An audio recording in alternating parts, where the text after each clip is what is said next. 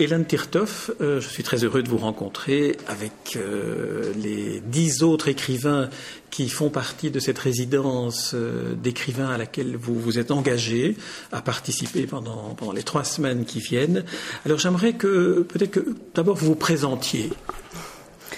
Écoutez, je suis résidente, je suis française, je suis résidente au Luxembourg.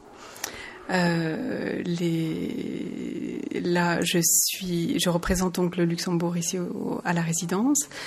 Euh, mon nom, effectivement, n'est pas français, il est d'origine russe.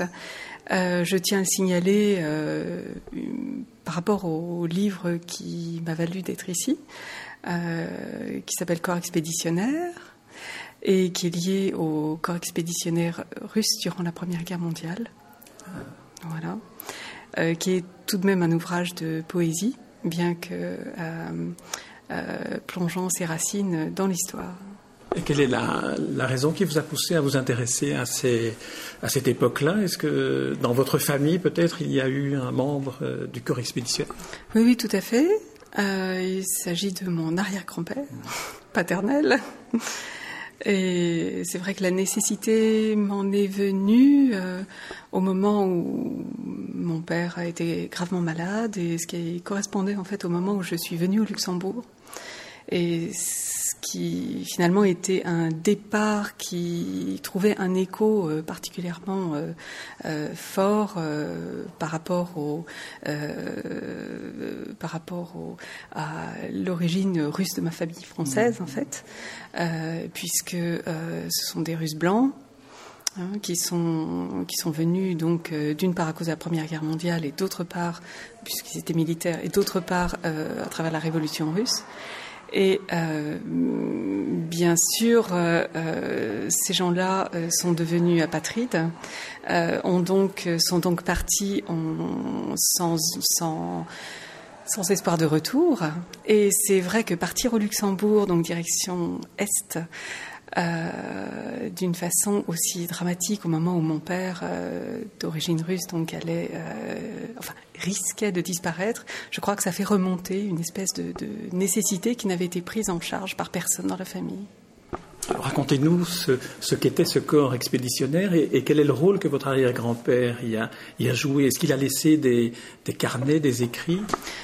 Non, en fait, il, il a laissé d'abord une alliance que j'ai porté sans vraiment mesurer euh, l'ampleur euh, euh, que pouvait l'ampleur émotionnelle que pouvait avoir l'objet. que j'ai découverte d'ailleurs à travers le livre que j'ai écrit. D'autre part, bon, il était colonel dans l'armée du Tsar, donc il est parti évidemment.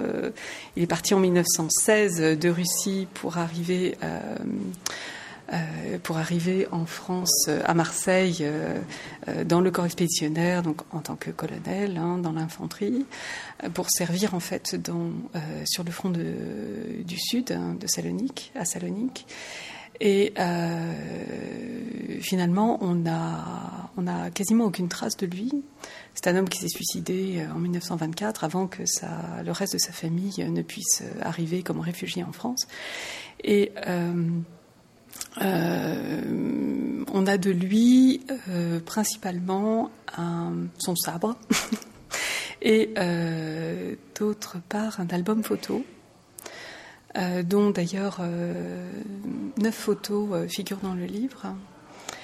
Et pendant longtemps, ça ne m'a rien dit. Et puis, comme certainement euh, chez, beaucoup de gens, tout à coup, euh, euh, il y a un nœud dans, l'histoire, dans l'histoire personnelle, qui croise un nœud de l'histoire collective. Et voilà, ça a créé un livre.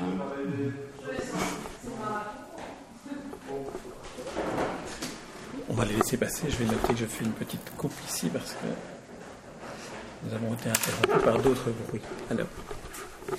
Euh, je vais essayer de revenir. Euh, lorsque vous avez écrit ce, ce cœur expéditionnaire, vous, vous, me dites qu'il y a une dimension poétique qui est venue dans, dans l'écriture. Dans, quelle mesure est-ce que euh, la poésie peut entrer dans, dans, un récit de, de cet ordre-là? Il ne s'agit pas de, il s'agit pas de témoigner, il ne s'agit pas de, de, faire un documentaire. Il s'agit il s'agit de fabriquer en quelque sorte,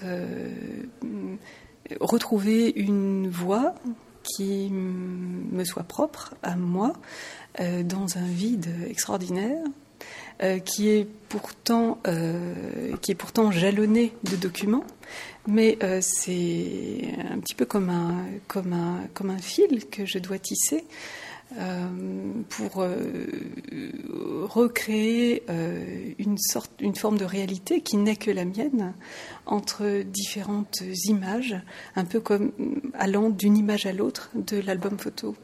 Et là, euh, la poésie a tout son sens parce que euh, je dois essayer de trouver une voix qui m'est propre et, une, et aussi une forme qui euh, laisse beaucoup de vide entre, entre les mots, enfin un vide propre à l'émotion, à la recherche aussi.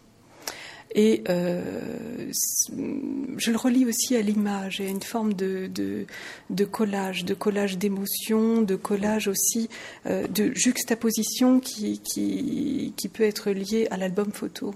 Finalement, cet album photo est vraiment fondamental hein, dans, euh, dans la genèse du livre. Et bon, c'est vrai que j'ai une formation plasticienne aussi, hein, et donc toute la dimension de l'image et comment entrer dans l'image et comment arriver à, à euh, à faire parler l'image en, sachant parfaitement que euh, euh, c'est une réalité toute relative qui va en sortir. Ça, c'est vraiment, vraiment quelque chose qui m'importe. Notamment quand il s'agit d'images, comme celle de l'album, qui sont en fait issues de, principalement, je pense, des services photographiques de l'armée, puisque la Première Guerre mondiale a été la première guerre qui a été tellement documentée, qui a été documentée photographiquement. Donc, euh, bon, elle pouvait servir à des tas de, euh, euh, à des tas de fins, hein, fins différentes. bon, il y a eu les services officiels qui ont effectivement fait beaucoup de photos. Il y a eu aussi beaucoup d'officiers qui avaient leur propre appareil photo et qui ont fait beaucoup de photos personnelles. Mais bon, on se dit aussi à travers ces différentes images, euh, qu'elles soient officielles, plus ou moins censurées, ou alors plus personnelles, on va s'approcher d'une réalité. Mais on s'aperçoit finalement que on s'éloigne toujours de la réalité. Et finalement, la réalité, il faut bien qu'on la recrée quelque part. Et c'est à travers cette création poétique que j'essaye d'approcher une forme de réalité liée à ces images qui sont si loin d'une certaine manière, la, création poétique vous permet de, de, réinventer la réalité, peut-être de la dire, de la dire mieux. Absolument. Mieux, je ne sais pas, mais en tout cas d'en dire une. De la dire de manière plus sensible, y compris pour celui qui va vous lire. Voilà. Et en tout cas d'une manière qui puisse euh, s'ajuster à ma sensibilité, à ma sensibilité actuelle hein, de, de, femme de, de 2012 avec, euh, avec tout le passé que j'ai, toute la mémoire que j'ai et tout ce que je veux transmettre aussi. Et, euh, une manière qui soit aussi euh, juste par rapport à mon tempérament, par rapport à, oui, par rapport à ma sensibilité, puisque vraiment l'écriture telle que, telle que peut le permettre la poésie, c'est vraiment, je pense, tout ce qui peut être le plus, le plus proche de ce qu'on est, de est intimement si vous voulez, on dit quelques mots sur le, sur le travail que vous allez réaliser ici pendant cette résidence. Euh, est-ce qu'elle est dans le prolongement de cette, de cette première publication euh, du corps expéditionnaire ou, est-ce que vous avez radicalement changé de l'angle d'attaque? Hmm. Non, en fait, j'ai pas véritablement changé d'angle d'attaque parce que je retrouve encore l'image, je retrouve encore le séisme individuel et collectif. Euh, bon, cette fois-ci, il s'agit plus, euh, il s'agit plus du Japon, hein, de la catastrophe de Fukushima. Euh, il est fort possible que ça évolue. Peut-être que je vais m'éloigner. Enfin, je, voudrais surtout éviter le côté catastrophique de la catastrophe. Hein, ça, c'est vraiment très important. De même que dans, le, mon corps expéditionnaire, je, n'attaque jamais la guerre de façon frontale, en quelque sorte. c'est toujours, ce sont des moments calmes. Euh, parfois mm, violents, mais de façon indirecte. Et euh, de même dans le projet actuel, qui pour l'instant porte le titre de Mars, je pense que ça changera, mais pour l'instant ça s'appelle comme ça.